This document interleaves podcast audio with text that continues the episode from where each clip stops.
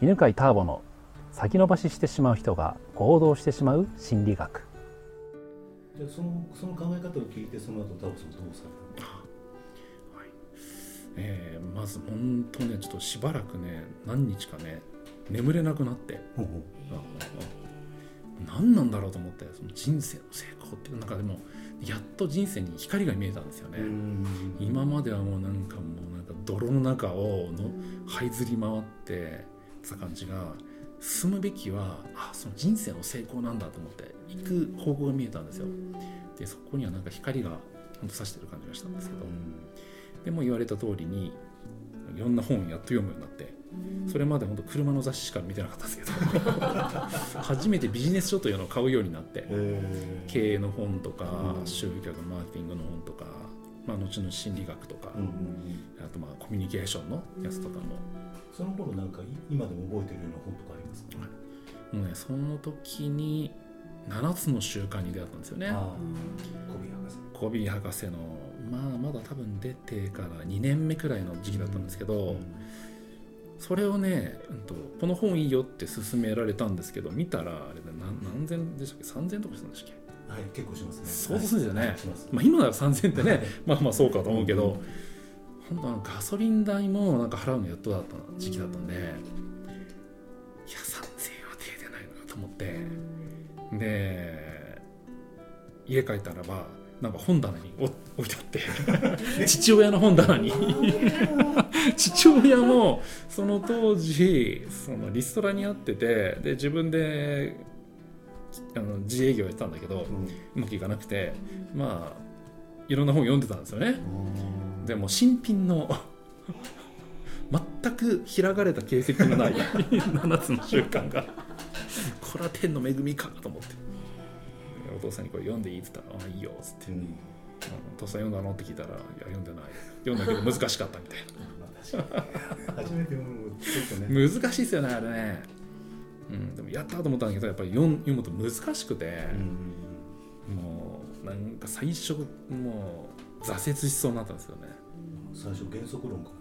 原則論が難しいですよねちょっと。原則って何みたいな感じがでもなんか頑張って読んだら途中からコミュニケーションでうん。なんか自分の話をする前に相手の話を聞きなさいとかあったんで、うん。あそうそう具体論なんで。そうそうそうそうそうあそれはなんかできるなと思ってで実際それをやるようにしたらば、まあ、なんかこうあコミュニケーションが良くなったみたいな。っていうのを経験したんでそこからあのだんだんだんだんこう理解が深まったみたいな。じゃあその7つの瞬間に出会ってなければなかなかそうですね基本が多分成功の基本がよく分かんなかったと思いますね。すごい出会いでしうたね。ん。そうそう他のビジネス書というのはなんかテクニックとか根性ばっかなんですよね。テクニックが根性なんですよ。確かに。うん。で当時はそんななんて心理学使って教えてくれる人がもう全然いなかったんで自分の経験談でもうとにかく諦めずに強い意志を持って頑張ればなんか破れない、もうか破れない壁などないのだみたいな。そんなの。でそうかって信じるしかなかったですけどね、まあ、それがなんかこんなテクニック使ったらばセールステクニック使ったらばいいよみたいなのばっかりだったんですけどうん。初めてなんか統合されたちゃんと体系化された、うん。こうやって物事を考えていくと成功する考え方になるよっていうのに出会ったんであれは多分なんか自分の中でも成功の法則がまとまったしあと体系化するなんか凄さうんうんうん図でちゃんと説明するなんかかっこよさみたいな。ありましたね。のはしびれましたね。依存自立相互依存そうそう。そうそうそうそうそうそうそうそううありましたでその後もうじゃあ中古車屋さんをずっと続けられてた中古車屋さんはねもうその1年くらいですぐ辞めて、で自分のコミュニケーション能力の低さも本当痛感してたんでお客さんと会ってもねもう目が見れないんですよお客さんの。自信がなさすぎて。でそういう自覚があったんでこのコミュニケーション能力を高めるしかないなと思ってセールスを始めたんですよね、でセールスを始めるんですけどもう一個セールスのやろうと思った理由があってその本を読むんだけどなかなか行動しない自分がいて。でそういう自分が本当に嫌になってでなんかもう自分が憎たらしくなったんですよ。うん。こいつこいつ何やってんだみたいな。でもうこのダメなやつを崖に突き落としてやろうみたいな。っって感じで。先人の他人みたいな。好きを自分を自らを。まあその時も本当自分嫌いだったんでこの嫌いな人間をなんもう痛めつけてやろうみたいな感じで。で一番嫌だと思っているセールスでしかも飛び込みというのはもう死んでも嫌だったんででじゃあそれをやらせてみようと思って。やらせてみたらどうなってなるかちょっと実験しようみたいな感じでで飛び込みのセールスをやらせたんですよね。自分に。でそうしたらば意外とできないことないんですよね。あの人んちいきなり行ってピンポンって押すってもう前はもう嫌で嫌でしょうがなかったんだけど。なんかそれを初めは嫌なんだけどやってるうちに23日で本当に慣れてきてしまってもうなんか感覚が麻痺してもピンポンピンポンって押せるようになったんですよ。えー。それは何のセールスだったんです最初はね外壁の塗り替えなんですよね。かあリフォームの。リフォームのそうそうリフォームの営業で。うんで本当最初の頃はピンポンって押してどうか出てきませんよね。出てこないようにしてくださいと。留守でありますようにと。願いながら押してたんですけど昼間の在宅率って50%なんですよだから2件2件しか人がいないんですね、でもうなんかで話すのがだんだん普通になってくるともう効率よくするために向かい道の両端の家のピンポンをピンポンピンポンと押して 最初に声が出応答した方に行くみたいな。そんな感じになってて。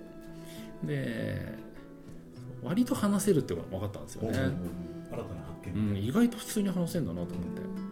まあ、ただ今思えばそれは素の自分で話してるわけじゃなくてその営業マンっていうなんか役を演じてたんですよね、うん、なんかなんかあれその東北弁みたいな鉛で なんかあのたまたま先輩がね一番打ってた先輩が東北弁の鉛だったんですよ。だからこの人の真似したらいいのかなと思って「いい天気ですね」とか言って。そんなその辺から入ってましたけど。うん。そこまでモデリングした。モデリングしました。はいで、まあ、割と、うんまあ、月1件売れるかどうか、まあ、収入で言えば15万とか20万やっと取れるかなみたいな感じだったんですけど、で、それで、まあ、それでもその会社でちっちゃい会社で15人くらいしかいなくて、ノウハウも何にもない会社だったんですよ。もうなんか叩き上げのおじいさんが70くらいのおじいさんがやってるちっちゃい会社で。で、まあ、ここにいてもそんなノウハウが学べないなと思ったんで、で今度は次は英会話英会話スクールと教材をセットにして展開しているような会社だったんですね。でそこはもう札幌から東京名古屋大阪福岡まで展開している2000人規模の会社だったんですけど、そこのフルコミッションの営業に挑戦しました。それはなんかこうここならいけるっていうそういう感じがあったんですか？それともなんかもうここしかないみたいな感んまあでもなんだ今までがその外壁の塗り替えとかリフォームというなんですかねそういう仕事じゃないですか、じ、うんうんうん、じゃないちょっと上品系に行ってみたかったんですよ。なるほど。なんかこうあそうか。価値のある価値のなんか詰まってるものを売りたいみたいな。そうなんなんなんだろうな。リフォームって物実物みたいな感じじゃないですか、はい。じゃなくて教育って目に見えないものですよね、はい。なんかなんか真逆にあるものっていう認識があったんで、うんそういう全然違う世界のものを売ってみようと思って。なるほどね。でそれもまた先人の谷へ突き落とすみたいなイメージだったんですか？感じでした。でした。あでもその頃はむしろセールスに対しての興味が出てきてて人が物を買うなんかノウハウってなんかもっとあると思ってそれを学びに来ましたね。そしたらその会社はねなんか本当そのシステムがすごくできてて説明会をまずやるんですよね。その働きたい人向けので聞いたら固定給なしなんですよ、で完全フルコミッションで交通費も出ませんみたいな。うん。であのパンフレットをお客さんに渡す時には一部いくらで買ってくださいみたいな。あパンフレットまで買うんパンフレットまで買う。へー。で切手代とかも一切出ないみたいな、まあ、その代わりあの代理店なんで、うん。えー契約1本取ったら15万とかもらえますよみたいな。そんな感じなんでそのちゃんと代理店を獲得しなくちゃいけないんですよね、うんそのためにそのもうその仕事への興味をまず引いてでその仕事によって得られるものは収入だけじゃなくて経験もそうだしなんかこう自分の能力高められますよみたいな、っていうような説明ででみんながだったら挑戦してみたいっていう気持ちにさせるような説明会だったんですよ、これはすごいなと思って、ねまあ、それもあってその会社で働くことになったんですよね、で実際に入ってみたらどうだったんですか？大変で。この番組は犬飼ターボナビゲーター竹岡由伸でお送りしました。